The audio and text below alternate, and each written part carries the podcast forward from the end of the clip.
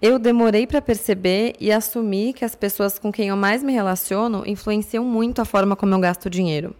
E não que isso seja culpa delas ou que eu seja vítima do meu entorno, né? Ou que a gente seja vítima do nosso entorno. Mas para a gente poder assumir o controle sobre como a gente gasta dinheiro, a gente precisa assumir que em boa parte dos nossos gastos tem outras pessoas envolvidas. E aí, tendo consciência disso, a gente consegue lidar com isso de uma forma intencional. Mas o que eu quero dizer com uma forma intencional? É entender o que realmente vale a pena gastar, o que, que realmente faz a gente feliz, o que, que faz sentido gastar ou não para acompanhar os outros, ou para gastar para pertencer, ou para estar tá com os outros em algum momento. É, e explicar nossas prioridades e perguntar dos outros para a gente poder fazer algo que seja saudável financeiramente para os dois lados, né? Ou para o grupo. É, amadurecer e perceber que a gente tem o direito de desagradar os outros para a gente se preservar financeiramente. Então, isso é o que eu quero dizer com gastar dinheiro de uma forma intencional, entender como as nossas relações impactam como a gente gasta. E hoje a gente falou sobre isso. E detalhe, não é um episódio sobre relacionamento amoroso e casal. A gente está falando de gastar dinheiro é, como que as pessoas na nossa vida, amigos, família, enfim, pessoal do trabalho, todo mundo impacta como a gente gasta dinheiro. Então a gente espera que esse episódio seja útil para vocês serem mais intencionais com seu dinheiro e não irem só no automático.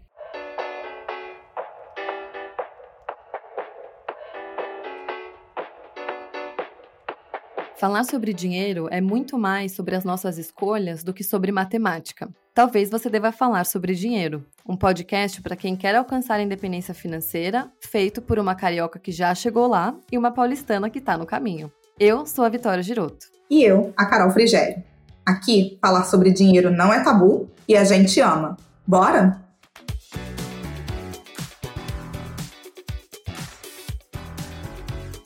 Gente, pena que vocês não conseguem ver o que eu tô vendo agora. A gente tá gravando e a Carol no Rio de Janeiro, verão, a gente tá em começo de março, ela tá com um cobertor numa, numa cabaninha para melhorar o áudio. Então, valorize. Valorizem, por favor. Eu amei. Nossa, mas eu tô com calor só de olhar para ela, tadinha. Mas, gente, tema de hoje, vamos lá.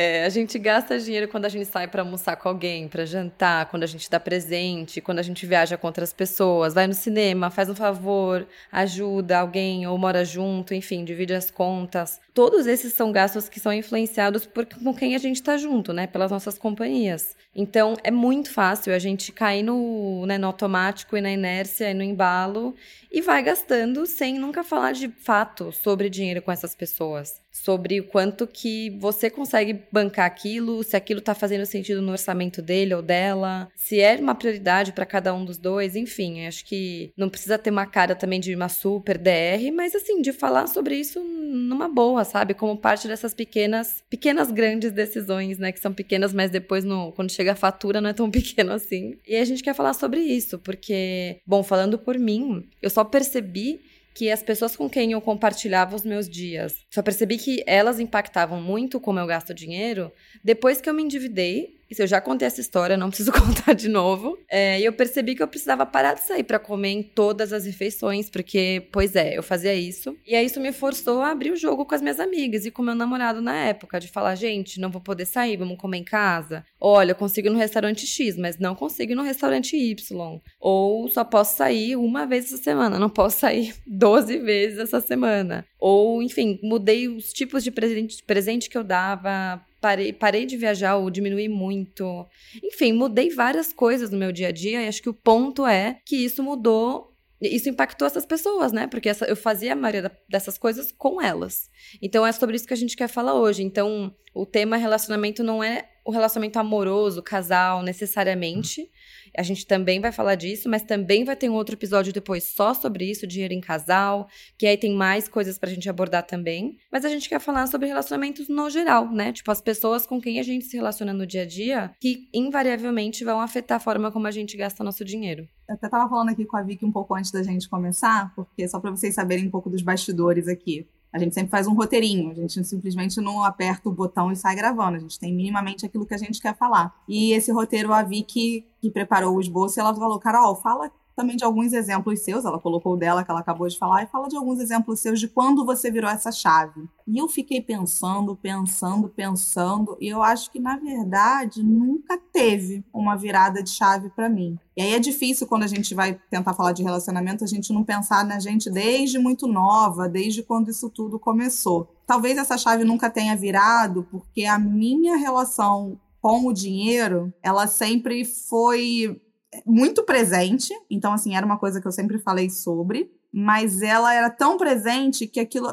Acho que ela me trazia um pé no chão tão grande com relação a essa parte da vida financeira que talvez por isso não teve uma virada de chave. Tentar dar alguns exemplos, assim, que talvez tangibilizem sou uma pessoa muito preocupada em cultivar assim os relacionamentos que eu possuo. Eu não sou a pessoa que sai fazendo amigas à torta e direito, não sou. É, é até um pouco difícil para mim assim construir. E aí quando eu construo esses, esses relacionamentos, eles vão se solidificando. Então as minhas amigas de infância são as mesmas amigas até hoje. Aí as amigas da faculdade também permaneceram até hoje, amigas que eu fiz no trabalho, eu vou meio que angariando pequenos grupos. E quando eu vejo, assim, desde criança, eu tinha amigas é, em diferentes contextos sociais, não muito discrepantes, mas relativamente próximos, e a gente é amiga até hoje. E naquela época, eu morava em Macaé, eu já falei isso aqui, numa cidade menor, mas naquela época eu sabia da, da, situação financeira, enfim, que a minha família tinha e tudo mais. E eu já contei aqui que meus pais optavam por ter um padrão de vida mais em conta. E eu lembro que, agora, assim, fazendo esse retrospecto, que me incomodava, todo mundo ia ser buscado na escola por um, enfim, né? Ou um carro, ou uma carona, ou alguém que ia buscar na cidade. E o carro da minha mãe era um golzinho, aquele golzinho caixotinho, sabe? Assim, aquele bem pequenininho. E todo mundo era buscado, sei lá, com um mega carro, não sei o quê. E minha mãe me buscava com aquele golzinho. Eu falava assim, poxa, que, minha mãe veio me buscar com esse carro? Meu pai tinha um outro carro e tal. E eu falava assim, pô, ela podia vir com outro, né? Não precisava vir com esse, podia vir com outro. E isso uma criança pensando. Então você imagina o que, que não passa na cabeça das crianças com toda essa questão do que, que o fulano tem e o fulano não tem. Só que aquilo, e enfim, eu fui habituada. A ser, então todo mundo tinha aquele celular, não sei se vocês lembram, um Nokia que tinha aquele joguinho da cobrinha que todo mundo tinha, eu não tinha. E aí todo mundo tinha um óculos do HB, não sei das quantas, e eu não tinha. Só que na época eu não me sentia inferior, mas eu me questionava assim, assim, parando para pensar, por que todo mundo tem e eu não tenho? Por que, que todo mundo não tem e eu não tenho? Na hora do vamos ver ali que eu precisava de fazer as coisas, nada me faltava. E eu não sei, eu acho que.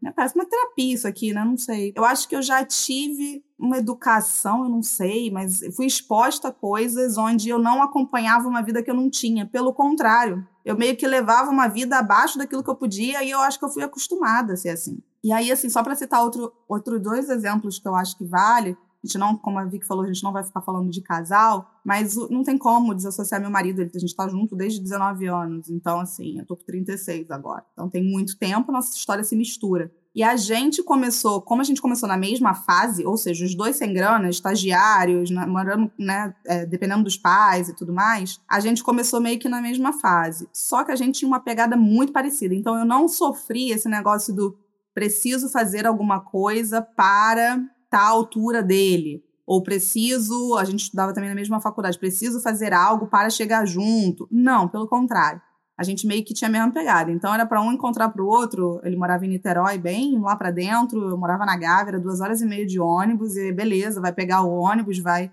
descer no ponto, vai pegar outro ônibus para se encontrar.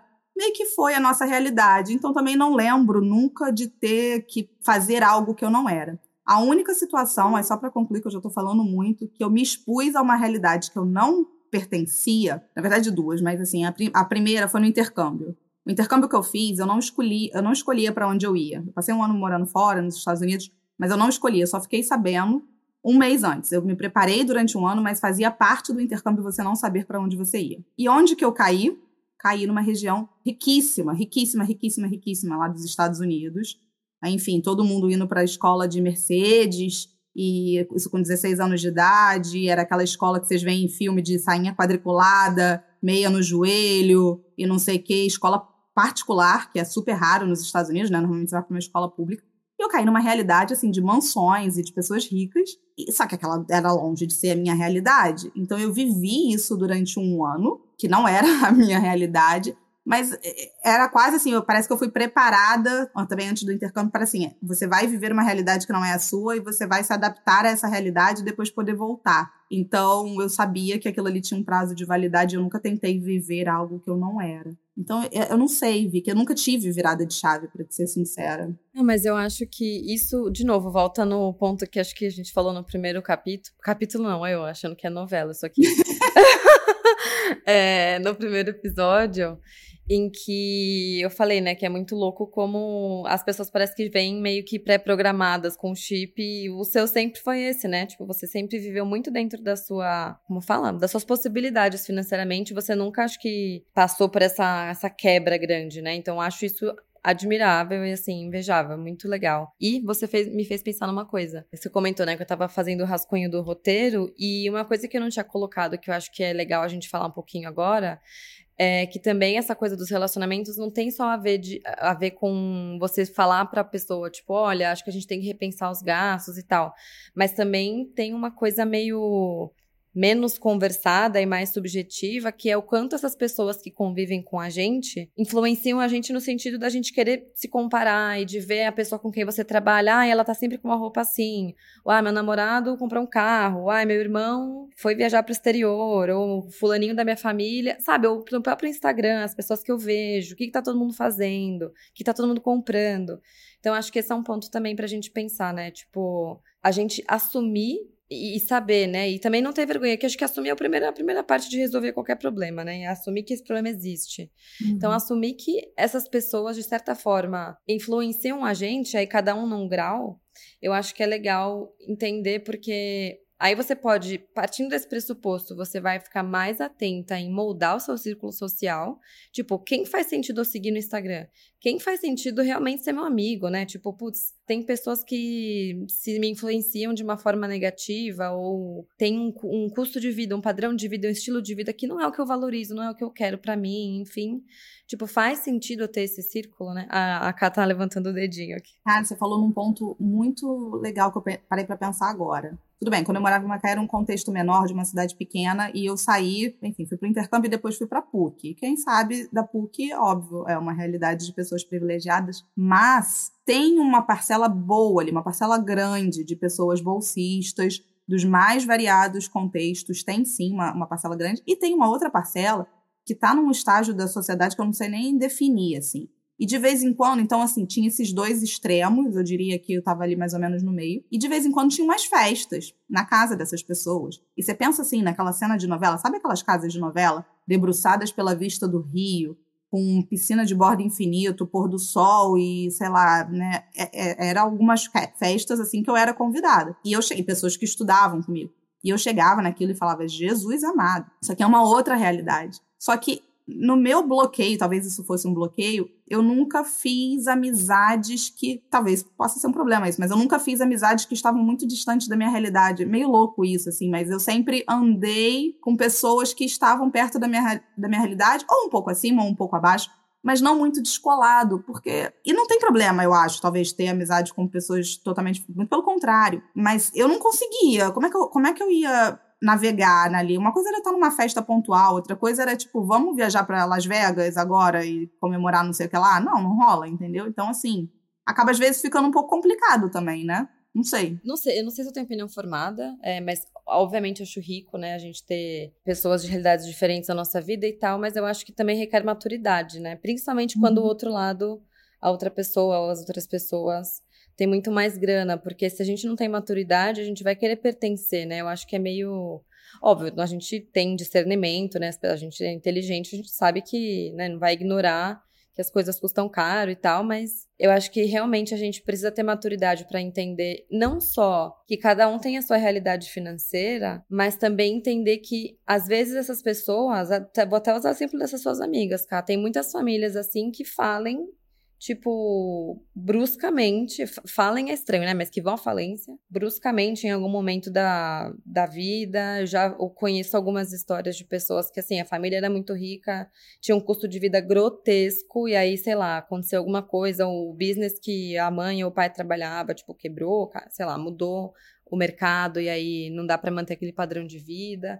Ou tem gente que tá fazendo essas coisas e tá endividado e, ou tá parcelando em 70 mil vezes. Então, acho que o ponto é que também, em algum momento da vida, a gente aprende que não dá para se balizar só pelo, pelo, pela aparência, né? Tipo, não é todo mundo que tá viajando pro exterior e que tá andando com a roupa mais de marca do momento e que tá andando com o carro do ano. Não significa que elas, estão que elas estejam bem financeiramente. Acho que tem isso, essa chave, essa fichinha cai em algum momento. Mas também tem um outro ponto que é, se elas estiverem bem, que eu espero, né, que sim, né, tipo, mesmo que esteja tudo bem, é, a gente tem que saber eu volto para aquela frase que eu falei do meu pai na primeira, no primeiro episódio, né? De viver a nossa vida e não a dos outros. De saber, pô, que legal que aquela pessoa pode fazer e tal, mas, poxa, eu não posso agora e tá tudo bem, sabe? E você tocou num ponto importante sobre essa questão da maturidade. Que agora eu vou até me dizer um pouco sobre eu nunca andei. Minto, andei sim. Agora que, a gente vai falando, vai caindo algumas fichas. Até quem estiver ouvindo vai saber do que, que eu tô falando, mas é, de quem me conhece. É, eu fiz durante um tempo ciclismo e corrida aqui num grupo, num grupo que hoje em dia é muito diverso. Hoje é totalmente diverso e tudo mais, mas na época não era. Então pega essas pessoas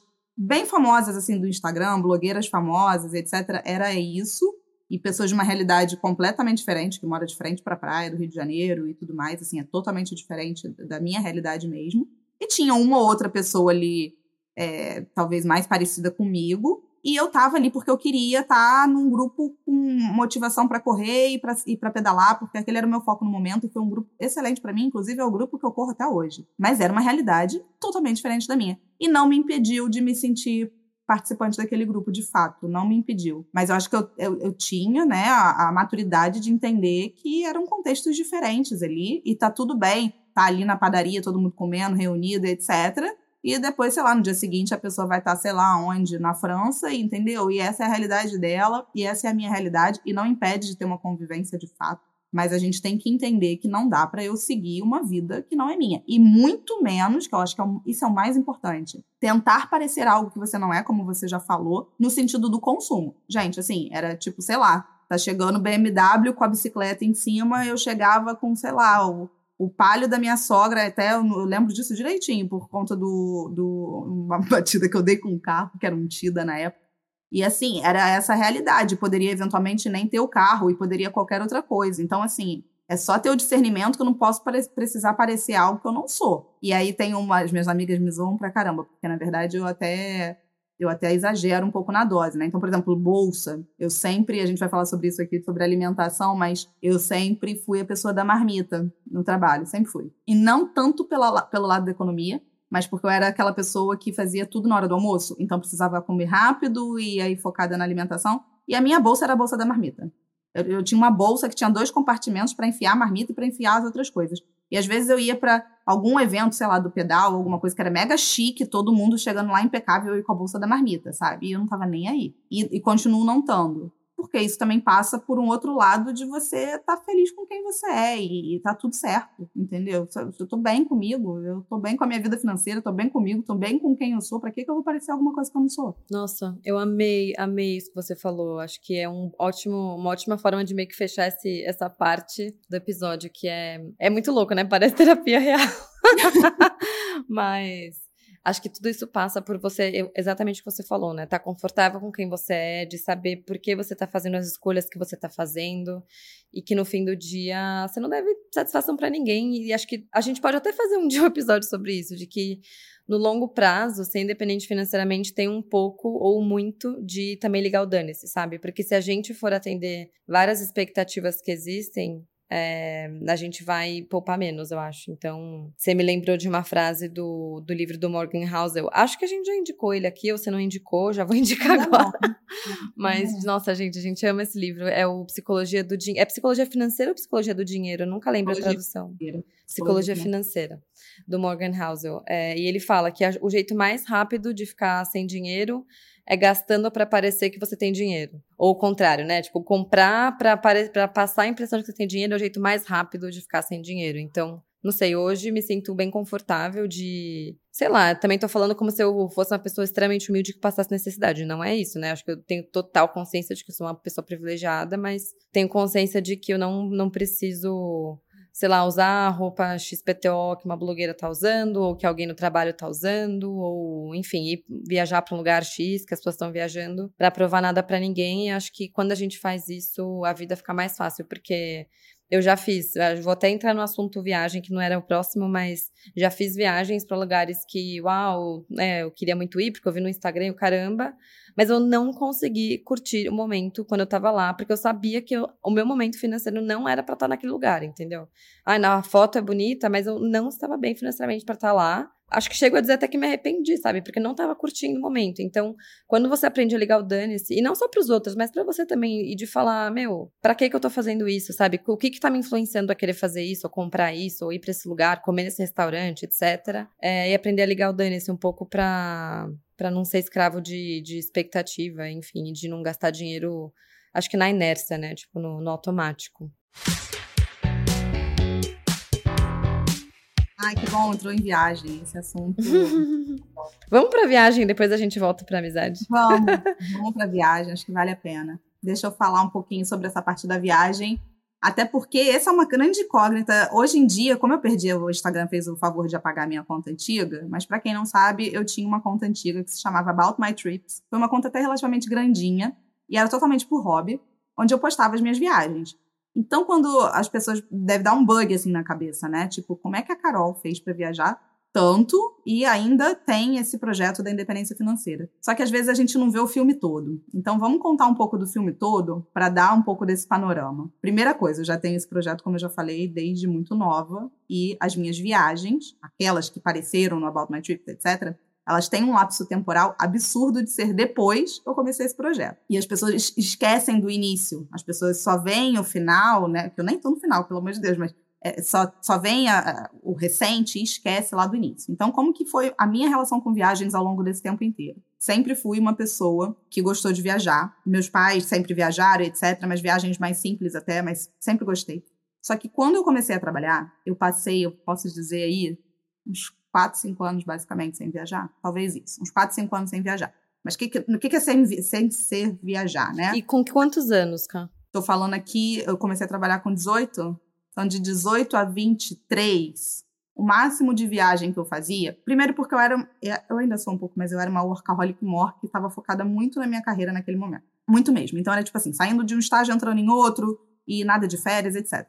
Então, minhas viagens se resumiam, e claro, minha renda também era baixa, mas minhas viagens se resumiam a, no máximo, sei lá, um passeiozinho no final de semana de uma cidade perto. Mas basicamente nem isso eu fazia. Nem isso eu fazia. É, eu fiz um cruzeiro num, num, num, carnavio, olha que loucura. Eu fui num carnavio com meu marido para Salvador e um grupo de amigas. Foi o máximo de viagem que a gente fez. Digamos assim, uma viagem mais cara, mas não era. Era no porão lá do navio, basicamente. Tipo, tentando pagar o mínimo possível. Depois, é, a gente já tinha uma, uma, uma, boa renda, eu já tinha, enfim, subido na carreira, meu marido também. E a gente já podia. Enquanto aí minhas amigas que já estavam fazendo, aí começa, né? Quando já tá ganhando um dinheirinho, você já saiu da faculdade, não sei o quê, você já já tá bem, começa a vir aquela fase do opa, tô ganhando dinheiro. Então todas as minhas amigas começaram a fazer viagens internacionais, tá? Tô falando do meu contexto. E é que naquela época o dólar era baixo, era praticamente, era muito baixo, era não fazia tanta diferença. Então, todo mundo viajando para fora. A gente não viajou, porque a gente estava focado em juntar ali o nosso dinheiro para as coisas que a gente queria. Eu preciso deixar isso bem claro, porque assim, ah, Carol, mas você deixou de aproveitar a sua vida naquela época? Não, porque o que, que a gente começou a ver de valor? Eu ia para, sei lá, para o litoral ali de São Paulo, que para mim era super. Eu estava indo para um lugar longe, daqui do Rio. Ah, onde é que tem? Na, na Praia da Baleia, sei lá, que eu acho que é um lugar aí que é famoso, né? E aí eu ficava num camping. Ah, mas você estava acampada? Não, porque eu não gosto de acampar. Mas tinha um chalezinho no camping que me permitia explorar o local, entendeu? Por um valor simbólico. Eu meio que fazia essas coisas para viajar. Ah, eu vou para Trindade, não sei aonde, ficar na pousadinha, não sei das quantas. Era nova, tá tudo é festa. E a galera fazendo mochilão para Europa, fazendo outras coisas e eu optava por não fazer isso. Aí eu sei que muita gente, você falou do negócio da arrependida, né? Até tô lendo um livro, não vou falar o nome dele ainda não, porque eu quero esperar terminar para saber se eu vou indicar ou não. Mas ele fala sobre isso, que as pessoas que no, no início da vida que estavam focadas em juntar ali um dinheiro e que não fizeram um mochilão para a Europa, ele dá exatamente esse exemplo, elas vão se arrepender no futuro, quando elas tiverem 30 anos, etc. Eu não me arrependo. Eu, particularmente, não me arrependo. Acho que naquele momento eu tinha outras fontes de entretenimento, de prazer, de viagens aqui perto. Eu não precisava estar tá longe para ter satisfação das coisas que eu tinha. Assim como hoje também, tá? Mas estou falando assim, naquela época. Aí depois, agora fazendo assim cronologia, com 25, eu já tinha uma boa renda, meu marido também, não sei o quê. Já próximo de se casar, a gente fez nossa primeira viagem. Aí foi nossa primeira viagem, a gente já estava junto há seis anos. A nossa primeira viagem real, que foi para Buenos Aires. E aí foi para Buenos Aires, eu lembro até hoje, nós dois juntos gastando dois mil reais, que para época era um, era um valor relativamente alto, mas ainda assim era baixo. Enquanto a galera gastava, sei lá, seis, oito, como um casal, eu, a gente gastou dois a viagem inteira. Tô falando com compra, com comida, com, com hospedagem, com tudo. A gente foi de milha, eu fazia malabarismo. Mas a gente não ficou num lugar tão legal. Eu falei, poxa. E aí, assim, ah, pra lua de mel. Aí todas, eu lembro direitinho. Aí era, essa era a época que eu era taxada de pão duro. Essa era a época que eu era taxada de pão duro. E daí minhas amigas falavam, vamos viajar para não sei aonde? Eu falava, cara, não dá, não dá. E elas não entendiam. Como assim não dá, Carol? Pelo amor de Deus, você quer dinheiro para quê? E eu falava, assim, mas ninguém entendia esses projetos. Então essa era a época que eu era taxada de pão dura, porque para elas eu estava ali me privando. E talvez tudo bem, mas para mim, eu quero deixar isso bem claro, assim, para mim, na minha cabeça, eu não estava me privando.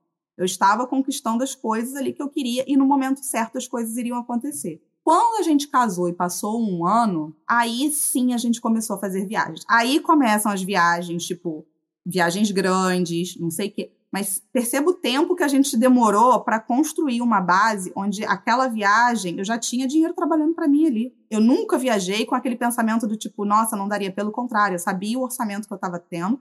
E durante alguns anos da minha vida, a gente destinou uma verba até relativamente grande para isso, porque a gente era aquele momento que a gente queria focar. Então, assim, era aquele momento que eu sabia que, sei lá, ir para Tailândia, para as Filipinas, eu queria fazer naquele momento, antes de ter filho, antes de ter um monte de coisa, da forma que dava, fazia mil malabarismos com voo, era, era ninja nessas coisas, para poder ter um custo relativamente ok, mas ainda assim gastava um valor. E aí as viagens foram tornando cada vez melhores. Mas aí o que estava acontecendo? As viagens estavam boas, então se eu estiver pegando outras pessoas do meu contexto, elas também estavam fazendo viagens boas, tá? Então eu estava fazendo viagens já ok, que eu via várias pessoas fazendo, só que essas outras pessoas inchando os custos delas também com outras coisas. Então, inchando o custo, ah, então agora eu também vou morar num lugar melhor, eu também vou ter um carro melhor, eu também vou ter. E aí, todos esses acessórios, a gente brecou. O foco era em viagem. E aí eu vou brecar, eu vou ter o mesmo carro durante até sei lá quanto tempo. Eu não vou ter a roupa da marca, eu não vou ter a blusa da. Eu não vou ter essas coisas que eu não quero ter. E aí a viagem era o foco. Então você perceba, sobrou fôlego para isso naquele momento. Já tinha construído muita coisa, sobrou fôlego. E aí depois veio a pandemia. Eu sempre fui uma pessoa que depois a gente estava viajando muito, veio a pandemia. Eu confesso que hoje em dia esse negócio está um pouco estranho para as viagens que eu gosto de fazer. Mas vou dar o exemplo agora real do ano passado. A gente queria fazer uma viagem para fora. Eu sei que, gente, eu sei, tá? Muita gente vai ouvir isso e falar assim, pô, ela tá dando uns exemplos que não cabem a mim, mas Tô dando aqui os exemplos da minha vida. Então a gente queria fazer uma viagem para fora e eu tava vendo também todo mundo fazendo viagem para fora. Eu não sou todo mundo, como seu pai diz. E eu olhei assim os preços e naquele momento eu não queria fazer uma viagem, né, nem eu nem meu marido com o nosso filho pequeno, só por fazer, sabe? Ah, porque tá todo mundo fazendo e eu tenho que fazer porque eu tenho que provar para mim mesmo que eu posso viajar para fora com criança e que a vida é assim.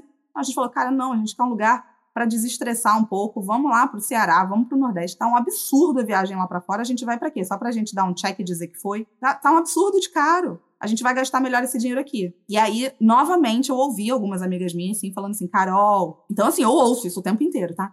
Carol, deixa disso, não sei. E essas mesmas amigas que me falaram isso foram e depois voltaram e falaram assim: quer saber? Gastei uma grana e não sei se valeu a pena. Eu acho assim que a gente, antes de procurar validação e do que, que os outros estão pensando, a gente tem que saber o que, que a gente quer que, que eu quero com essa viagem? O que, que eu estou querendo provar para mim mesmo? Eu estou querendo relaxar? Eu estou querendo conhecer um lugar novo? Eu estou querendo o que com isso? Porque, cara, é dinheiro. Dinheiro é vida, entendeu? Também. A gente tem que entender que dinheiro também é tempo. É vida que a gente colocou, é energia da nossa vida ali. Então, minha, minha história com viagens é isso. Eu valorizo muito, mas eu estou sempre ponderando. E aí, para finalizar, teve o um artigo até que eu escrevi essa semana, foi um artigo que, que bombou, que é do quanto custou meu carnaval. Eu posso fazer uma viagem maravilhosa, e eu já fiz realmente viagens incríveis, ficando em lugares incríveis. Eu sei o lugar que se ocupa dentro da parte da independência financeira, mas eu não posso. O dia que eu perder o meu brilho nos olhos de fazer uma viagem barata, tá tudo por água abaixo. Porque a gente precisa ser capaz, durante a nossa vida inteira, de entender que lazer não necessariamente significa gastar dinheiro.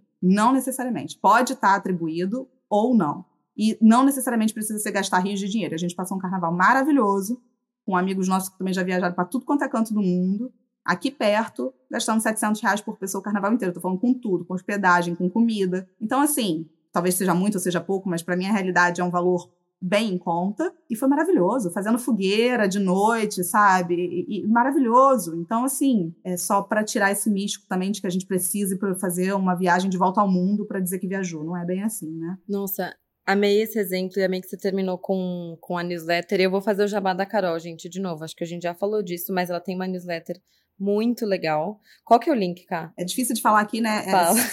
É, eu acho que ninguém vai entender. É Substack. Substack, é S-U-B S-T-A-C-K.jornadafire.com. Mas se der um Google ali em Jornada Fire ou entrar no meu Instagram, consegue É, tá no ter. seu Insta, né? E eu achei muito bom que você trouxe esse, essa frase muito boa, de que a gente não pode achar que lazer, ou que se divertir, ou que viajar necessariamente significa fazer algo caro. E aí acho que é uma ponte para o que eu queria trazer também de exemplos antes da gente trocar de assunto. Pessoalmente, estou passando muito por esse momento de, cara, eu não vou priorizar viagens esse ano. Não sei se eu comentei, acho que eu não comentei sobre isso ainda, a gente vai ter um episódio sobre isso, mas estou terminando uma obra, uma obra infinita, que eu gastei muito dinheiro com ela e, e assim, não dá para fazer omelete sem quebrar ovo. Se eu quiser investir e pagar essa bendita dessa obra, não dá para eu, sabe, sair viajando, fazer viagem internacional, comprar roupa toda hora e, sei lá, sair para comer toda hora, porque eu não vou investir. Tipo, o que dá, dá, mas senão eu não vou investir. E disso eu não quero abrir mão, porque acho que essa é a pior frustração que eu posso sentir, assim, eu, que eu que eu me conheço, assim, eu senti que eu fiz outras coisas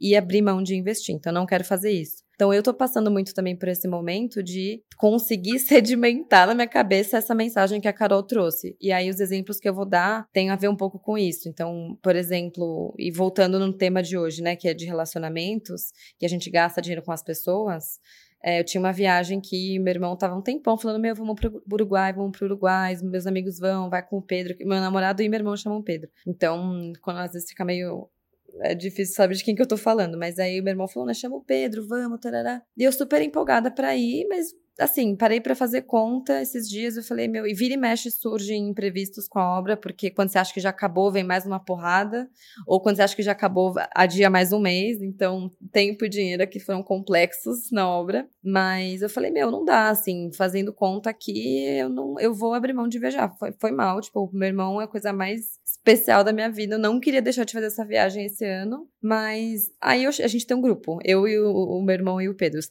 dois Pedros, e eu falei, gente, ó, não vai rolar esse ano. Assim, eu tô super, super chateada, porque eu quero muito fazer essa viagem, né, todo mundo junto, o grupo. Mas, assim, eu, eu preciso poupar. Eu quero, eu não vou deixar de investir e tenho as coisas da obra. E tirou um peso muito grande das minhas costas falar isso para eles, sabe? Meu irmão falou: Meu, relaxa, a gente faz a gente faz bastante churrasco na casa do meu irmão. Quer dizer, eu sou vegetariana, né? Ele faz o churrasco, eu fico assistindo só, mas ele faz bastante churrasco na casa dele. Tem o meu sobrinho Charlinho, que é o cachorro dele, que é o amor da minha vida também. Ele falou: Meu, a gente faz mais churrascos aqui a gente faz alguma viagem, tipo, final de semana numa, num sítio, sabe? X, aqui é uma hora de São Paulo. O que importa é a gente ficar junto. É, a gente vai fazer isso em outro momento. Ele falou bem assim, tipo, a gente tem outras oportunidades, sabe? E o Pedro, meu namorado, falou a mesma coisa. Ele falou, amor, relaxa. É sua prioridade, tá tudo certo. E isso é uma coisa que hoje eu, com 29 anos, consigo falar. Mas eu, com 20 anos, eu não conseguia falar pros meus amigos. Tipo, gente, ó, não vou no, sei lá, no Lollapalooza porque não tenho grana. O que, que eu fazia? Eu parcelava em mil vezes. Eu pedia o cartão da minha mãe. E aí eu ia e tirava foto e saía lá toda bonitona na foto do Lollapalooza. Só que eu tava assim, chegava a fatura, eu queria chorar, sabe? A fatura do cartão. Esse é um exemplo, assim, de, de algo recente que tá rolando comigo que envolve gastar dinheiro com outras pessoas, né? De viagem. E o outro que eu queria trazer é de uma, uma amiga minha, a Pan, ela é uma amiga de infância e a gente combinou de viajar a cada dois anos juntas. A primeira viagem que a gente fez, eu tava totalmente quebrada. A gente fez uma viagem super barata, a gente foi de ônibus pra Inhotim. A gente ficou num, juro, a gente ficou num hostel que eu juro é, era assim, o lugar mais roots que eu já fui. É, não sei nem como eu fiquei naquele lugar. A gente foi, foi de ônibus, voltou, comeu, tipo, super barato. E eu nem lembro quanto custou, mas deve ter custado, sei lá, 500 reais o final de semana, não lembro. Aí, dois anos depois, eu tava em outro lugar totalmente diferente, assim, na minha carreira. Eu, já, eu tava trabalhando onde eu tô hoje, eu já ganhava melhor, eu tinha quitado a minha dívida e foi a pandemia. Então, a nossa primeira viagem foi em 2018, a segunda foi em 2020. E a gente tava trancada em casa, ficando louca, né? Tipo, todo mundo home office, assim, todo mundo que pode, né? Fazendo home office, enclausurado. E aí a gente falou, putz, é, no final do ano vamos para algum lugar que seja aberto, né? Praia, não é nenhum lugar fechado e tal, mas vamos, vamos fazer alguma coisa melhor. A gente se programou uns, uns cinco meses antes, juntou dinheiro e as duas já tinham uma condição melhor de fazer viagem naquela época. Aí a gente foi para Bahia. Eu nunca tinha ido para Bahia, a gente foi de avião, a gente ficou numa pousada, uma gracinha, assim, não era uma pousada mais barata que tinha, a gente pegou uma pousada mais legal. E foi uma sensação, juro, acho que eu fiquei várias sessões, acho não, eu fiquei várias sessões de terapia depois comentando sobre isso, porque foi uma sensação de liberdade tão grande que eu senti de ter viajado sem culpa, de ter viajado com o dinheiro que eu tinha poupado, que eu tinha planejado e que eu não estava me sentindo culpada de gastar aquele dinheiro. Foi dentro do orçamento, sabe? E as duas tinham falado sobre dinheiro. Então foi muito gostoso, foi muito libertador. E aí corta para 2022, dois anos depois, a gente tá fazendo de dois em dois anos. E no final do ano passado eu já tava nos finalmente da obra. Então, assim, gastei uma grana da obra que não tava. Acho que mesmo quando a gente planeja, a obra estoura, né? Então, sim, já tava num outro momento. Falei pra ela: ó, vamos fazer, não vamos desistir, mas não posso gastar muito. E ela falou a mesma coisa, porque ela foi morar com o namorado pela primeira vez no ano passado, foi pagar aluguel pela primeira vez e tal. E ela falou: meu, eu também tô comprando eletrodoméstico, tô começando a pagar aluguel de novo e tal, então tô sem poder gastar muito. Putz, a gente fez uma viagem super simples, a gente foi de ônibus para Paraty, ficou numa pousada super simples, foi de ônibus. Meu, é sempre maravilhoso. Tipo, não importa se a gente tá numa puta pousada na Bahia, ou se a gente tá num hostel podre em Otim, ou na, em Paraty tomando chuva, porque a gente só foi tomar chuva, né, em Paraty. A gente se diverte muito, o que importa é estar tá junto, a gente cria memórias. E assim, parece que eu tô meio no papo good vibes, mas é verdade, assim, acho que tô falando tudo isso para voltar no ponto da Carol, de que pra gente ter momentos gostosos com quem a gente ama, pra gente estar tá perto da natureza, ou pra gente conhecer um lugar novo, não precisa ser um lugar mais caro e não precisa ser um lugar, sabe, super instagramável que tá na lista de, sabe, lugares top X, top 5, top sei lá o quê, para conhecer. Então, para fechar, tem uma frase que eu tinha escrito com a Aninha, quando a Aninha estava no Invista, a gente escreveu acho que lá em 2019 para um texto, que é nos anos 90, no começo dos anos 2000, não existia Instagram. Então era muito mais fácil você fazer só as coisas que você realmente queria, porque dane-se, ninguém sabia o que, você estava fazendo, o que, que você não estava fazendo. Então uma coisa que me guia muito hoje é justamente essa frase de que se eu não faria, não faria isso em 2000 e, nos anos 90, então não faria isso hoje. Tipo, ah, eu quero ir nesse restaurante, eu quero ir nessa viagem. Putz, se não existisse Instagram, se fosse nos anos 90, acho que eu não ia fazer isso. Ou, ah, eu ia querer viajar nesse carnaval? Putz, acho que não, não tô afim. Então, pra que você vai fazer hoje? Só porque você não quer ficar sem postar uma foto em algum lugar no Réveillon ou em algum lugar, sabe, no carnaval? Falei demais, mas. Esse, esse é muito bom. Esse pensamento é muito bom. E, e no fundo, parece. É, a gente está aqui nesse papo mesmo, é, realmente está parecendo uma sessão de terapia aqui, mas dinheiro sem um pouco de autoconhecimento e sem, sem olhar para dentro, você não sai do lugar, né? Porque no final uhum. das coisas é sempre para te proporcionar alguma coisa. Então você precisa tentar minimamente se conhecer. Eu acho que é importante a gente falar sobre viagens por conta disso. É uma coisa que a gente, enfim, muita gente valoriza e tudo mais.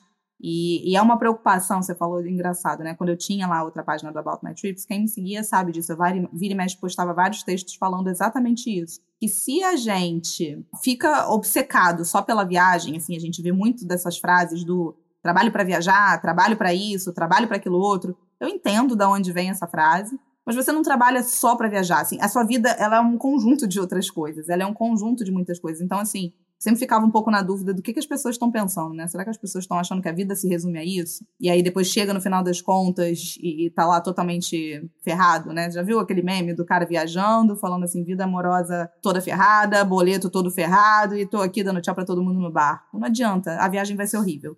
Então é melhor viajar, como você falou, sem sentimento de culpa, né? Senão, para quê? Melhor ficar em casa.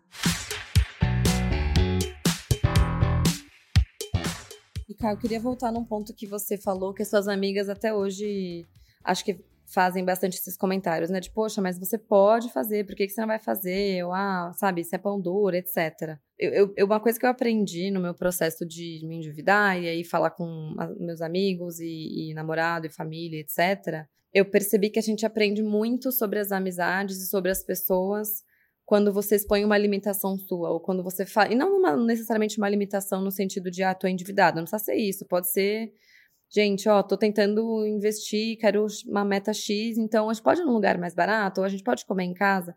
A gente aprende muito sobre amizade nesses momentos. Aí eu queria saber de você, Cá, se assim, você já teve alguma conversa assim com uma amiga próxima ou com grupos próximos de tipo te incomodar, te chamarem de pão dura ou de uma coisa que vocês iam fazer juntas, talvez, tipo, vamos sair para comer, sei lá, ou vamos fazer alguma coisa.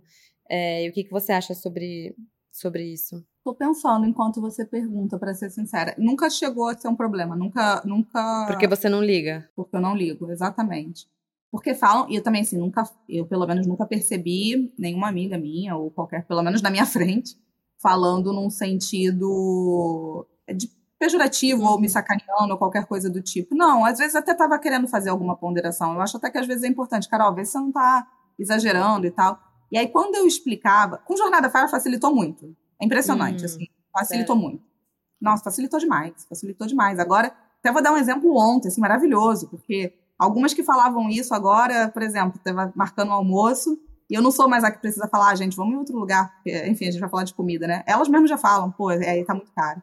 Então, assim, é, de certa forma, melhorou muito. Eu não sei se com a vida adulta, né, no meu caso, filhos e, e escola e um monte de coisa para pagar, aí a, o buraco vai ficando mais embaixo, um buraco que eu já via vindo, e então eu já me preocupava com ele antes, aí agora a pessoa já se preocupa mais mas não me incomodava. Nunca me incomodou. Mas assim como não me incomoda, é porque eu sou um pouco sacaneada mesmo, e com razão, porque eu mesma me sacaneio, sabe? Tipo, é, ah, a Carol tá lá em cima do palco, eu fazendo uma apresentação num palco gigante, cheio de pessoas, e minha blusa tá meio amassada. Eu sou essa pessoa. E, e, e tá tudo bem. Então, assim, se eu tô tranquila com relação a isso, acho que esse é o mais importante. Eu tô tranquila com relação a isso? Tô. Então, quando a pessoa fala, ela fala até porque eu mesma faço piada comigo. Então, se eu mesma faço piada comigo, a outra pessoa se sente no, no, no intuito de fazer. Mas esse negócio de pão dura, e, e, faz muita relação com a questão de comida agora, é engraçado. Elas falam, mas nunca.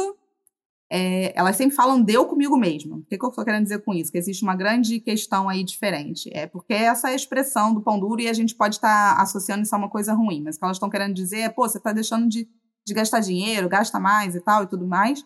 Mas quando a gente está falando de restaurante, olha que loucura, né? Quando a gente está falando de restaurante, quando a gente está falando de alguma coisa, sei lá, que envolve o outro, eu sempre fui a primeira, e eu acho que pessoas que estão muito conscientes de dinheiro talvez são assim. Eu sempre fui a primeira de, se eu gastei mais do que a outra pessoa que está comigo, eu sou a primeira a falar para eu pagar a minha parte. E se tá de igual, e claro, porque se eu tivesse numa situação financeira complicada, talvez não, porque daí eu acho que a gente tem que falar mesmo e acabou de cada um pagar a sua parte. Mas eu normalmente sou o contrário. Se a outra pessoa gastar mais, eu sou a primeira a falar, vamos dividir de igual para igual. Ou deixa que. Eu sou. Então, assim, é por isso que eu nunca me senti muito questionada, porque nesses momentos do compartilhar, eu não sou. Então, assim, eu não sou essa pessoa. Mas eu queria ponderar aqui um negócio que eu acho importante, que eu, eu já vi algumas pessoas falando, do tipo assim, ah, bom mesmo é não se importar com a conta, então deixa que eu pago, deixa que você paga, deixa... e eu acho que isso não transmite generosidade. Eu acho que isso, na verdade, transmite um certo egoísmo. Por quê? Porque quando a gente sai para comer, ou seja lá o que for, com outras pessoas que estão em outros contextos sociais, a gente tem que entender que a pessoa que está ali, ela pode estar tá ali com problema de dinheiro, sem problema de dinheiro. A gente não sabe como é que aquela outra pessoa está com relação àquilo. E se eu falo, deixa que eu pago essa e você paga a próxima, auto automaticamente eu coloquei uma dívida na mão daquela pessoa, eu querendo ou não, porque ela vai se sentir na dívida. Então, assim, o que, que eu tô querendo, sabe, em pagar tudo? Eu tô querendo amor, eu tô querendo controlar alguém, eu tô querendo uma aceitação, ou eu tô sendo simplesmente egoísta? Hum, mostrar status, né, também. Pois é. Então, assim, por isso que enfim, eu, eu, comecei numa vertente, né, do pão duro, fui parar aqui, sei lá por quê, mas é só para é só para mostrar que eu nunca me senti ofendida não, assim, de verdade. Não, Elas falavam mais no, no, intuito, falam cada vez menos. Uhum. Cada vez menos, pelo contrário, assim, eu sou agora sou acionado o tempo inteiro, né? Acho que por conta do jornada Acho que jornada ajuda, né? É, me é... ajuda com isso, me ajuda com aquilo outro. Ai, demais. E eu, eu percebi duas coisas comigo, assim, nessa, nesses últimos anos. Uma mais positiva e uma negativa. Que quando. Porque aí eu, eu, eu apertei o cinto, né? Eu liguei o modo é, extreme makeover de tipo, gente, agora tem um orçamento, agora eu invisto, agora eu não saio fazendo tudo que eu quero na hora que eu quero e tal. E, e eu percebi que existem, quando tem alguém que tá meio que na posição que eu tava antes, tipo, totalmente desorganizada, gastando como se não houvesse amanhã e etc. Existem, às vezes, uns comentários de tipo, ah, mas dane-se, sabe? Vamos lá, vamos sim. Meio que o diabinho e o anjinho, sabe? Um de cada uhum. lado. E tem gente que porque não quer olhar para o seu próprio problema e se resolver, ou meio que tá com inveja porque você tá conseguindo investir, a pessoa quer que você vá lá e gaste mesmo. Porque ela tá gastando e ela tá sentindo uhum. culpada, então ela quer que você gaste.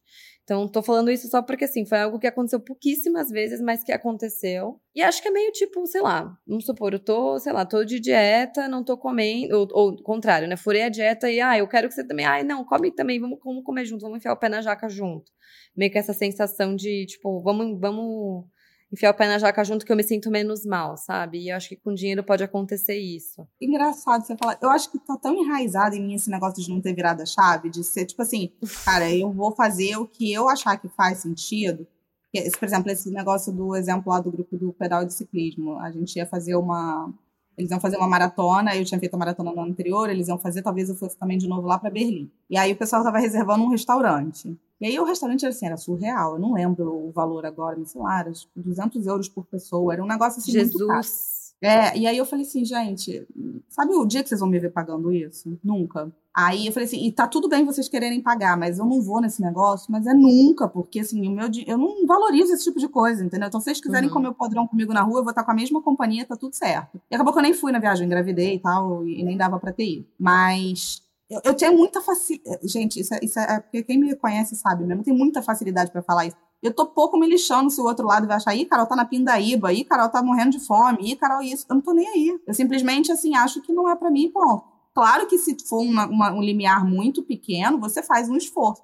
Mas amigo que é amigo, e por Exato. isso que eu acho que eu tantos meus relacionamentos, amigo que é amigo, ele vai falar, tá bom. E às vezes o amigo quer ir lá, você não pode proibir seu amigo de ir lá. Exato. Vai e depois a gente se encontra em outro lugar, entendeu? E, uhum. tá uhum. tudo certo, e, e, vida que segue. Acho que, acho que esse é o ponto de amigo que é amigo quer o seu bem, né? A pessoa uhum. vai falar, cara, super entendo, vai lá, vai tranquila, ou não, não precisa fazer, ou ah, não, a gente vai em outro lugar. Então acho que isso que eu quis dizer, assim, com. Você aprende muito sobre as amizades nesses momentos, sabe?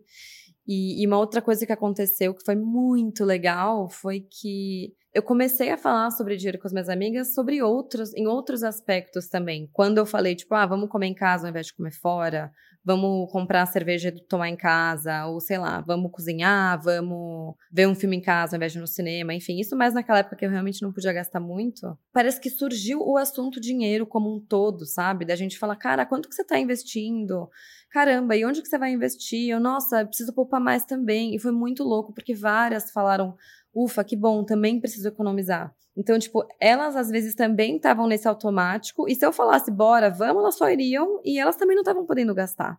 Então é legal porque quando alguém levanta a mão e fala, ah, isso aqui não tá legal para mim, outras pessoas também se sentem à vontade para falar, ufa, acho que, né, que bom, eu não vou gastar, porque eu tava até me sentindo mal de gastar, mas eu ia acabar indo, sabe?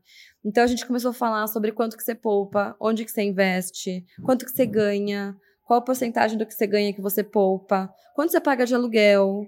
Você já negociou salário?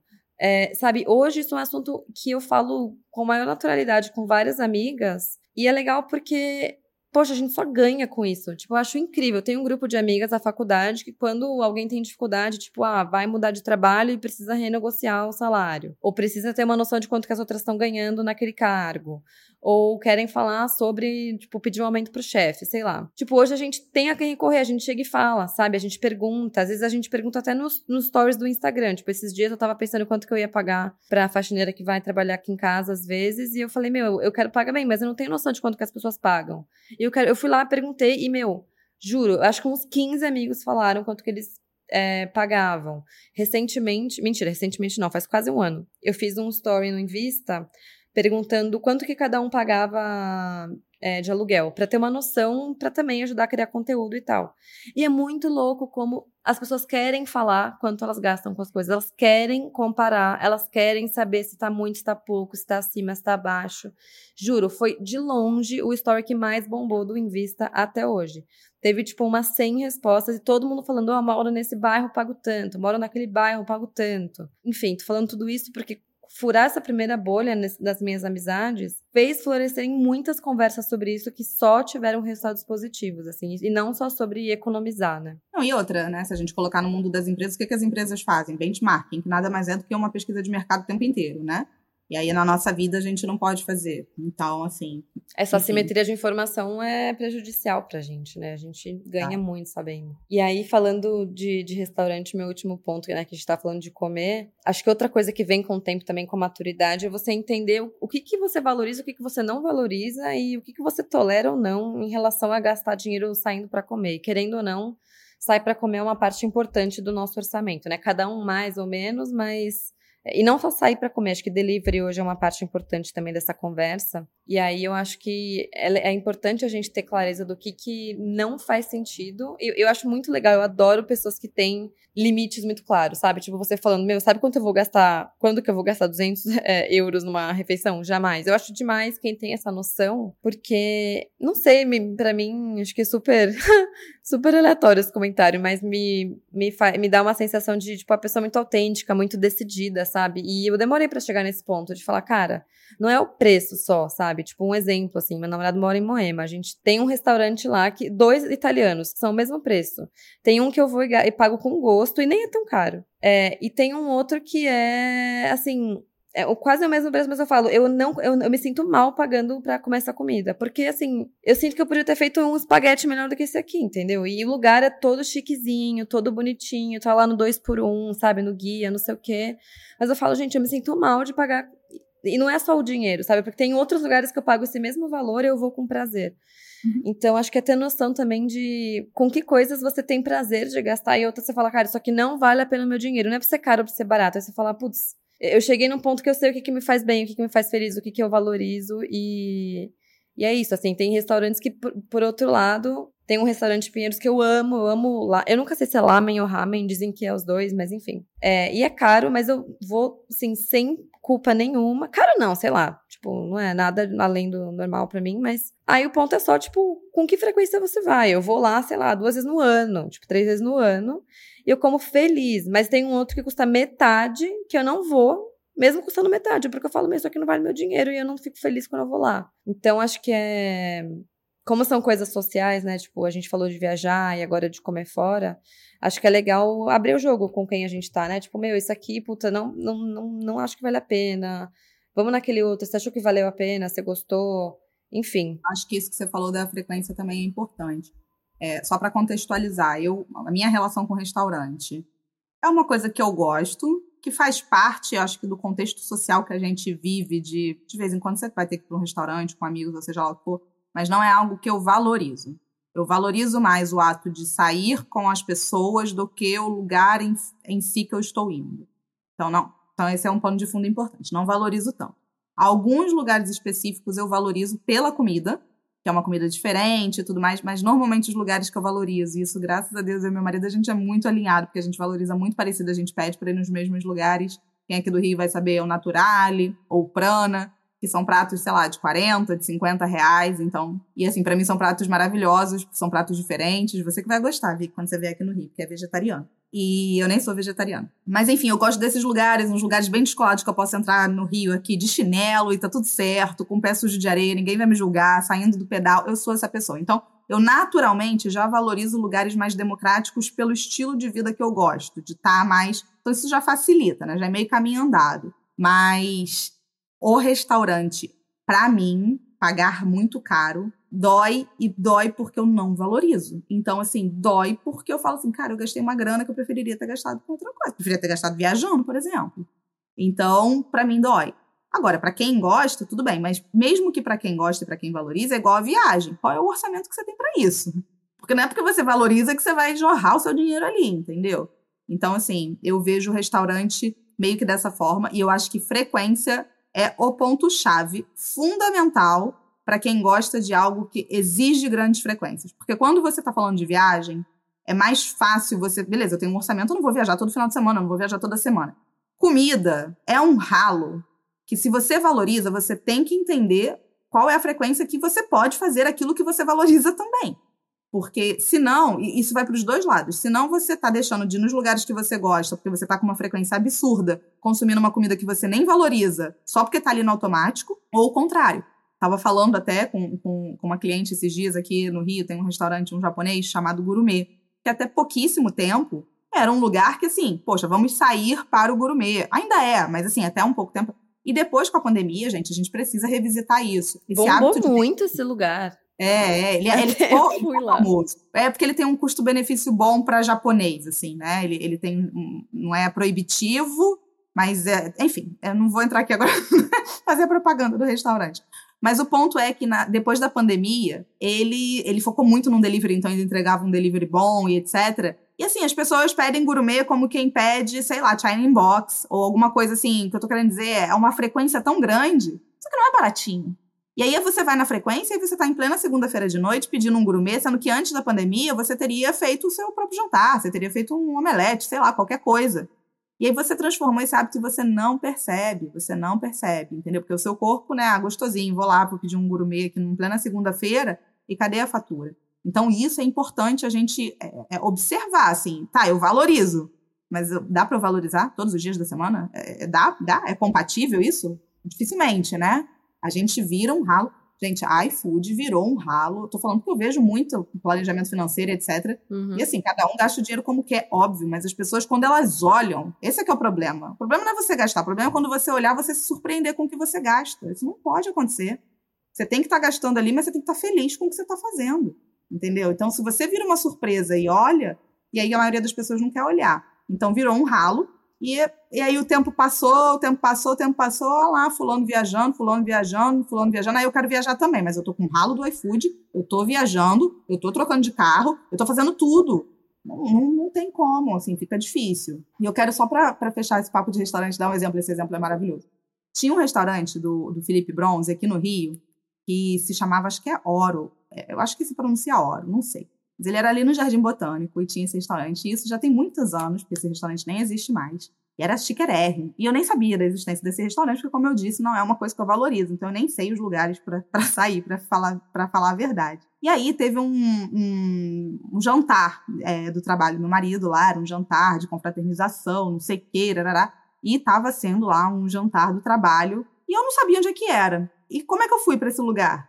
De ônibus. Era o jantar, assim, sei lá, eu não sei quanto que custava aquele negócio, porque era um jantar da empresa, mas chegava lá, eu cheguei lá, aqui de ônibus? Aí todo mundo, você veio como? Ah, de ônibus, para o restaurante mais chique, da, não mais chique, mas um dos mais chiques naquela época do Rio de Janeiro. E por quê? Porque a minha forma de me locomover era de ônibus.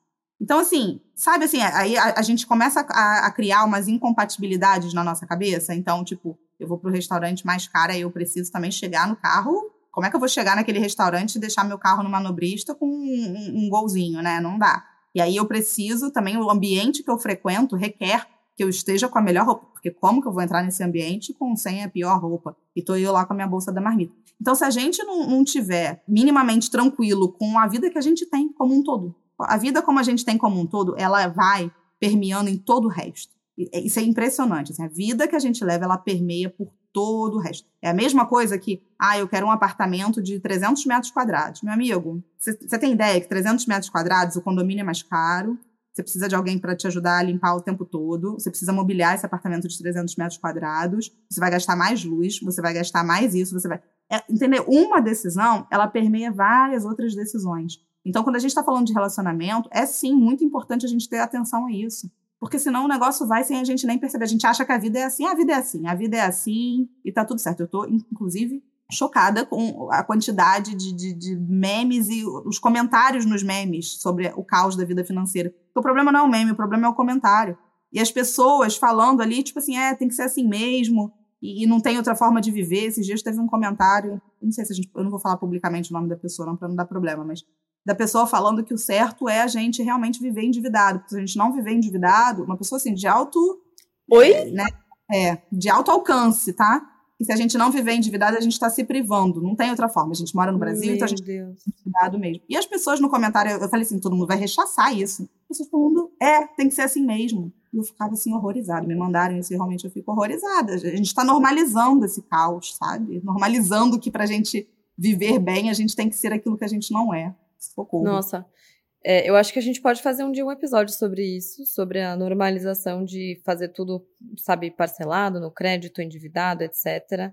E, e voltar também no assunto de alimentação. Acho que isso rende um episódio também, porque já me, me lembrou de outras coisas e eu só não vou ficar estendendo o tópico, mas acho que vale a pena, porque no Invista também, todas as rodas, todas as conversas sobre orçamento, preciso poupar, cara, delivery, comida sempre vem é, em primeiro lugar, porque o aluguel todo mundo sabe quanto custa, né? O aluguel não vai te surpreender, é o delivery que vai te surpreender. E, mas enfim, é, e tem a ver com hábito, que é muito mais difícil, né? Mudar o seu aluguel não é mudar um hábito na sua vida, agora Uhum. mudar quando você gasta com comida exige esforço. né? Vicky, isso é tão recente, gente. Pelo amor de Deus, É. se você para cinco anos atrás, não era assim. Uhum. Então, o que está acontecendo? Que a gente não consegue mais mudar, que a gente não consegue mais. É, é tão imediatismo, me dá medo. Assim, aí É. a gente vai entrar em outro departamento. É, É. de medo de quão imediatista a gente é, pelo amor de Deus. É, acho que esse é um, é um baita de um assunto. Pra gente fechar, acho que um, um tema que eu tô super curiosa pra também saber do seu lado, cara, mas pra mim, de novo, vou voltar na época que eu me endividei. Mas presentes eram uma linha grande do meu, do meu orçamento que não existia, né, no caso, mas do meu, do meu não orçamento, mas eu gastava muito com, com presente. É, eu sempre gostei de dar presente pras pessoas, porque sempre, depois que eu fui percebendo, né, tipo, ah, é uma forma de demonstrar carinho, na época, acho que era uma das minhas linguagens do amor e eu nem conhecia isso, inclusive, então fica a dica. É, a gente já vai explicar melhor desse livro, mas que é uma forma que eu tinha né, de, de demonstrar carinho. Eu queria dar presentes legais para as pessoas, eu dava presentes caros. E eu percebi que era uma forma de eu me sentir menos culpada. O que eu gostava mesmo era de gastar. Eu tinha prazer de comprar, prazer de gastar. E quando era para outra pessoa, eu me sentia menos culpada, porque eu falava: não, eu não tô enchendo meu armário de roupa, tô dando um presente para minha mãe. Não, eu não tô comprando um monte de sapato, tô dando um presente para meu namorado, tô pagando um jantar para minha amiga que não pode pagar. Só que, meu, pra, pra que, que eu precisava pagar o jantar pra ela? Eu podia cozinhar com ela, sabe? Eu também não podia pagar. Então, eu gostava de fazer coisas pras pessoas, eu ainda gosto, mas hoje eu sou muito mais controlada nesse aspecto. E eu não sei, eu, eu conheço algumas pessoas, a própria Ninha que tinham em vista comigo, ela falava bastante disso, que era uma das, um dos cal- calcanhares de Aquiles, assim, pra ela, de que comprar presente, porque daí você sente, tipo, ah, não vou comprar uma coisa barata, né? Isso aí, tipo, a pessoa vai achar que eu gosto pouco dela, ou que eu não pensei muito no presente dela. Enfim, então, eu para mim fez muita diferença entender que um, muitas vezes a pessoa não vai atrelar aquele presente ao quanto você gosta dela. Tipo, você acha que fez um puta de um gesto, mas a pessoa preferia, sei lá, que você tivesse passado uma tarde na casa dela tomando um café. E, tipo, você nunca foi na casa dela, sei lá. Carol levantou a mão. Não, eu sou, eu sou essa pessoa. Que faz o Eu quê? sou que preferia não receber o presente e ganhar Olá. a companhia da pessoa. É Totalmente. Você já leu cinco, as cinco linguagens do amor? Não, mas eu conheço o livro, já li resenha e tal. Eu nunca li o livro, mas Ah, eu mas conheço. Acho que já. É, e acho que vai- no final a gente vai acabar falando um pouco dele. Mas eu sou total essa pessoa. Eu não gosto de receber tantos presentes. e, eu vou explicar o porquê, mas eu não gosto. E também não, não sinto tanta vontade de dar, vou ser sincera. Eu gosto de dar a minha atenção, eu gosto de dar a minha companhia. E sim, se eu achar que aquilo ali tem muito a ver com a pessoa, beleza. Mas eu odeio pressão de, tipo assim, eu preciso comprar algo porque é o aniversário da pessoa. Não gosto, entendeu? Não gosto, porque eu acho que eu vou acabar comprando qualquer coisa, nem sei se a pessoa tá precisando e Uhum. tarará. E, e por que que talvez eu não goste? Porque eu me projeto, né? E aí é o que é o, é o erro. Aí eu acho que eu tô errada. Não é porque eu não gosto tanto de receber que eu vou achar que o outro também não gosta de receber, que é o que a gente vai falar daqui a pouco do livro. Mas eu não gosto de receber. Por que, que eu não gosto de receber? A louca, né? A louca aqui falando que não gosta de receber presente. Cara, normalmente eu vou ter que trocar. Eu vou ter que ir na shopping. Eu vou ter que ir no shopping. Eu odeio shopping. Com todas as minhas forças. Vamos falar. Acho que isso pode ser um episódio também, porque eu tenho várias coisas pra falar sobre shopping. Também É, odeio. eu odeio. Eu odeio shopping. E aí, normalmente, eu vou, eu vou ter que trocar por outra coisa. Então, eu vou ainda gastar o dinheiro para gastar com outra coisa, porque eu vou ter que trocar, e aí vou ter que complementar. E aí, eu tenho prazo para fazer isso, porque senão acaba. Então, é mais um tudo na minha lista infinita de coisas para fazer. Isso só me dá dor de cabeça.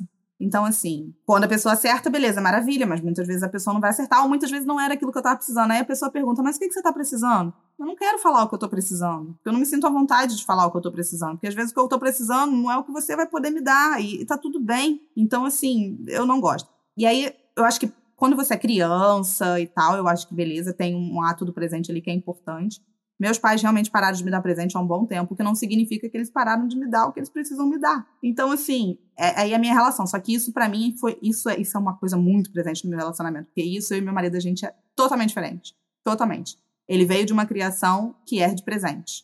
E aí tem um caso, eu vou expor aqui, mas é porque todo mundo que me conhece sabe desse caso, que eu sempre falo, ele mesmo fala, ele sai contando para todo mundo. Quando eu me graduei na formatura, como a gente começou a namorar muito cedo, a gente estava na faculdade. E quando eu me formei, ele que valoriza presente, porque para ele é um ato de amor, então ele foi acostumado a receber presentes como ato de amor. Ele foi e me deu um brinco é, de ouro branco, assim, tudo grande e tal. Lindo o brinco, eu tenho, eu uso até hoje. Mas a minha cara foi de choque. eu tinha o quê? 21 anos. Fiquei chocada na hora e ele falou assim, tipo, ele ficou perplexo de eu não ter agradecido, né? E eu fiquei, meu Deus do céu, o que que você gastou nesse negócio pra me dar? E aí a gente brigou, porque ele falou assim, cara, eu não tô acreditando na sua reação. E eu falei, eu não tô acreditando que você comprou esse negócio, você gastou seu, seu salário inteiro nisso daqui e, e nananã porque eu não valorizava aquilo. Mas, a, mas eu fui totalmente sem sentimentos, no sentido assim, sem sentimentos não, sem feeling, né? Sem tato, de caramba, ele tava fazendo aquilo, para ele foi, ele imagina, né? Novinho lá na joalheria e tal, né? Para ele aquilo era um ato assim de, trans, de, de, de transmitir o amor dele. E para mim aquilo não era um ato de transmitir amor. Então deu um choque ali de cara. Mas foi bom, porque foi logo no início do relacionamento. Ele falou, nunca mais te dou joia na vida. Realmente, ele nunca mais deu. nunca mais. Se eu quiser agora, tem que comprar por conta própria. Porque ele falou nunca mais. Então, traumatizou. E... Mas foi bom, né? Porque acho que nosso relacionamento ele foi se delineando desde o início. E meus pais ficaram chocados com a minha reação. Porque por mais que eles tenham me ensinado a não valorizar tanto o presente, eu fui para o outro extremo. E a gente conta isso até hoje. Mas eu tenho brinco, uso, mas realmente eu falo assim, foi fora de contexto. Porque era um, era um valor muito alto porque ele podia pagar na época. Uhum. E você vê, né, como é que uhum. são as coisas. Ai, ah, e só, e pra terminar, aí no meio do caminho eu ficava me sentindo mal quando eu não dava presente, porque depois a gente fez um combinado. Olha só, não tem presente. Não tem presente, a gente vai sair para comer, a gente vai fazer uma viagem, então nosso dinheiro ia para viagem, não ia para presente. Até que eu fui ficando mais velha, eu fui falando, gente, o que, que eu fiz, né? Que coisa também, que intolerância e tal. E eu falei, não, não dá. Aí esse ano, por exemplo, já tem um tempo, assim, vira e mexe, se eu acho que ele tá precisando de alguma coisa, eu compro. E ele, toda vez que ele compra alguma coisa para mim, ele falou, já desisti, porque ele sempre erra. Aí eu falo, ah, eu tenho que shopping, trocar e não sei o quê. E aí ele fica para morrer, né? Mas, cara, não vou ficar com um negócio que eu não vou usar. E aí, e aí ele, esse ano, foi aniversário dele, e aí eu falei assim, cara, vou dar um presente para ele dá tudo mesmo, né? Ele, assim, mas assim, vou dar um presente, pô, aniversário dele, ele valoriza. Justamente nesse negócio da, da, linguagem do amor, ele valoriza. Se ele valoriza, eu preciso fazer o que ele gosta. e aí eu, pô, o que, que você quer? O que, que você quer? O que, que você quer? E ele, não, não quero nada, quero nada, quero nada. E aí ele tava precisando de um tênis. Aí eu fui lá, catei as melhores dicas de tênis. Uma hora vendo review de tênis, perguntando, e não sei o que, nananana. E eu falei assim, cara, qual o número que você quer? Porque às vezes o número do tênis pode ser um pouco diferente do número que a gente usa. E ele falou, ah, na marca tal eu uso um número a mais. Só que a marca que eu comprei não era a marca tal. Cheguei, o tênis ficou grande. Aí eu falei, tá vendo? Aí lá vai ele trocar, ter que ir no correio. Aí lá nos correios, colocar o. Cara, olha. E ele, eu não vou fazer nada disso. Eu falei, ah, mas agora você que vai ter que fazer, cara. Foi você que ganhou o presente, né? Aí lá vai ele na hora do almoço. Aí tá vendo? Aí eu falo, tá vendo? não, não valorizo isso. Mas eu acho que é legal porque vai. Cada casal vai funcionando de um jeito, vai, tipo, se encaixando, sabe? É, por exemplo, tem gente que odeia ganhar vale presente, acha que é sem personalidade. Tipo, ai, nossa, você não teve nem a.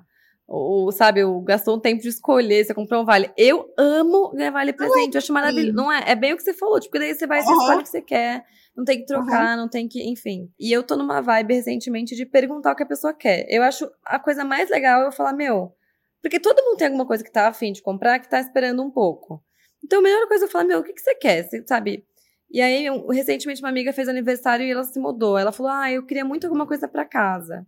Meu, eu dei um, uma, uma, planta pra ela e ela pirou. Eu falei, meu, eu nunca, na minha vida, eu ia lembrar, tipo, pensar que ela queria uma planta. Eu ia dar, sei lá, um, uma maquiagem, enfim. Mas você não lá. acha difícil? Eu acho, eu ia ficar assim, meu Deus, mas é uma casa dela. Eu entro nesse lugar, sabe? Eu poderia mas dar um eu... vale presente, sei lá, da Kamikado, tipo, da Zara Home, sei lá. E aí ela, ela ia escolher. Ah, ela não vai gostar do que eu vou dar e que não sei. Eu fico nessa neurose. Então, acho que por isso que eu amo vale presente, sabe? É muito prático e aí enfim, acho que é um assunto, um assunto longo, porque tem gente que acha que é sem personalidade, tem gente que, enfim, gosta de escolher um negócio mega artesanal que você fez pensando na pessoa, blá blá blá. Mas acho que o ponto é que presente não necessariamente. É o que você, é o que você disse, assim, tipo, significa coisas diferentes para cada um. Tem gente que acha que, meu, como assim meu namorado não me deu um presente no Natal? E eu fiquei um mês e meio pensando que eu ia dar pra ele, e tem gente que tá cagando e andando pro presente. Então, acho que o ponto é gasta dinheiro com uma coisa que você tipo, sabe que aquilo é valorizado pela pessoa. E às vezes não precisa gastar. É o que você falou, às vezes a pessoa quer a sua atenção, ela quer tempo de qualidade, né? Então já vou, pra gente fechar, vou falar desse livro, que é, para quem não conhece, é um livro, não sei se o cara é um psicólogo, eu não lembro agora, faz tempo que eu li, mas enfim, é sobre formas da pessoa, é, das pessoas demonstrarem afeto e também de gostarem de receber. Então, as linguagens são presente é uma delas, mas tem tempo de qualidade, que é, tipo, literalmente você ter tempo de, sabe, conversar, saber como a pessoa tá, saber como foi o dia dela, se ela tá bem, se ela tá numa fase difícil, tá numa fase, sabe, tá passando por alguma coisa. Tipo, esse é um nível de conexão que muita gente convive junto e não tem, assim. Então, esse tempo de qualidade é um deles. O terceiro é toque. Tem gente que, que. É engraçado, né? É muito particular, mas tem gente que quando tá junto não, não dá pro casal tá no, no banco de trás do Uber sem estar sem tá encostado. Tem que estar tá sempre com a mão na perna, ou a mão na mão, enfim, anda de mão dada, ficar se abraçando demais. E tem gente que não é muito noiado com essa vibe de ficar tocando toda hora. O quarto é palavras de afirmação, então, tipo, a, pessoa que gosta de ficar falando eu te amo, de ficar ouvindo, ah, você é o amor da minha vida. Ou não só relacionamento amoroso, né, mas amizade. Tipo, ah, você é muito importante para mim, valoriza muito nossa amizade. Você verbalizar, basicamente. É, e qual que era o quinto, cara? Tô tentando lembrar. Tempo de qualidade. Falei, tempo de qualidade, tempo, presente. Atos de serviço. Atos, atos de, de serviço. serviço. Nossa, esse é demais. Que é basicamente você é, fazer coisas para a pessoa, né? Tipo, fazer favores para mim que ajudar o dia, o dia a dia dela. Tipo, ah, eu tô voltando do trabalho, você precisa buscar roupa na lavanderia, eu pego para você. Ou eu sabia que você tava precisando disso aqui, eu tava no shopping, aproveitei e já peguei. Então, tipo, mostra que você lembrou da pessoa e fez alguma coisa para ela, para facilitar a vida dela. Então, acho que esse é um ponto legal para você ter, não só com é, namorada, namorado, ficante, peguete, sei lá, mas com amigos também, com família, com pais, com irmãos, pessoas que a gente quer demonstrar o nosso amor e presente não é a única forma, é, inclusive talvez não seja uma das linguagens dessa pessoa. E ela não eh, tem gente que acha que recebe presente e fica meio tipo ah é fácil ir lá comprar um presente para mim mas poxa você nunca vem aqui em casa preferia que você fizesse isso ou você nunca fala que me ama mas você me deu uma joia ah eu prefiro que você fale mais vezes que você me ama tem casais que passam por isso, né? Exato, e quantos relacionamentos são assim, né? Com cônjuges ou com pai e filho, ou quer substituir o amor por presentes ou qualquer coisa do tipo. Então, isso pode ir para várias ramificações. Eu só dei um Google aqui enquanto você falava, ouvi que ele foi escrito por um pastor. É um Mentira! De, é um livro de psicologia escrito Olha por um pastor. Olha eu Mas ele é bem, fake news. Não, ele é bem, ele é super famoso. Até na imersão que eu fiz de autoconhecimento ano passado, não falava sobre o livro, mas tinham várias dinâmicas que foi super legal com relação a essa questão das linguagens do amor. E aí eu deixo só a última dica, né, que a minha dica também seria o livro, é que não você tem que entender realmente o que a pessoa valoriza e parar de se projetar nisso. Então, é, às vezes, um, um, amor, um determinado tipo de demonstração de amor sufoca a pessoa. Atos de serviço, por exemplo. Às vezes a gente quer fazer tudo pela outra pessoa, não sei o que, e a outra hum. pessoa não quer. Então, ou às vezes essa outra pessoa quer. Ou ela ou... acha legal, mas assim, ela não entende o quanto aquilo significa para você e ela só acha, ah, valeu, obrigada. Exato.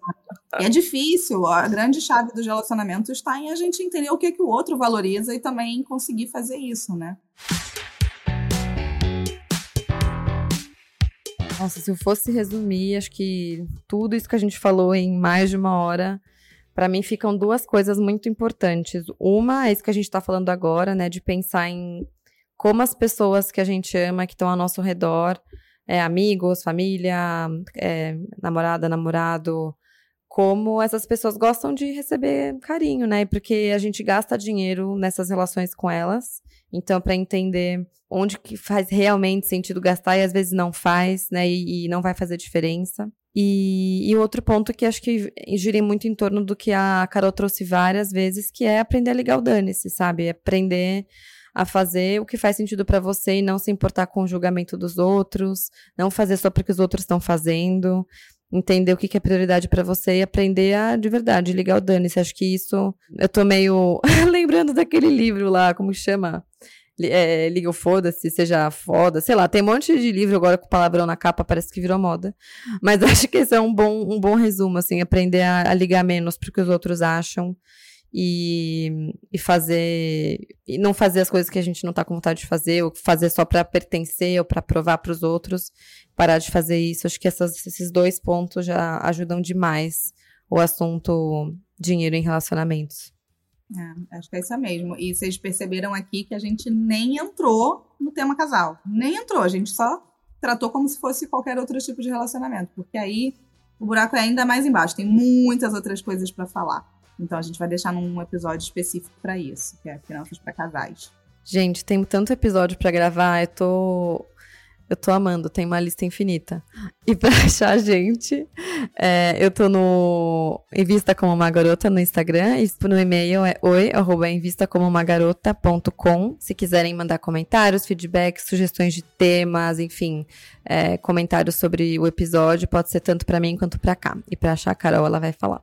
Tô no arroba jornada, underline fire, ou contato, arroba carolfrigério.com. É isso. Nos vemos daqui a 15 dias. Uhul. Um beijo, gente. Um beijo.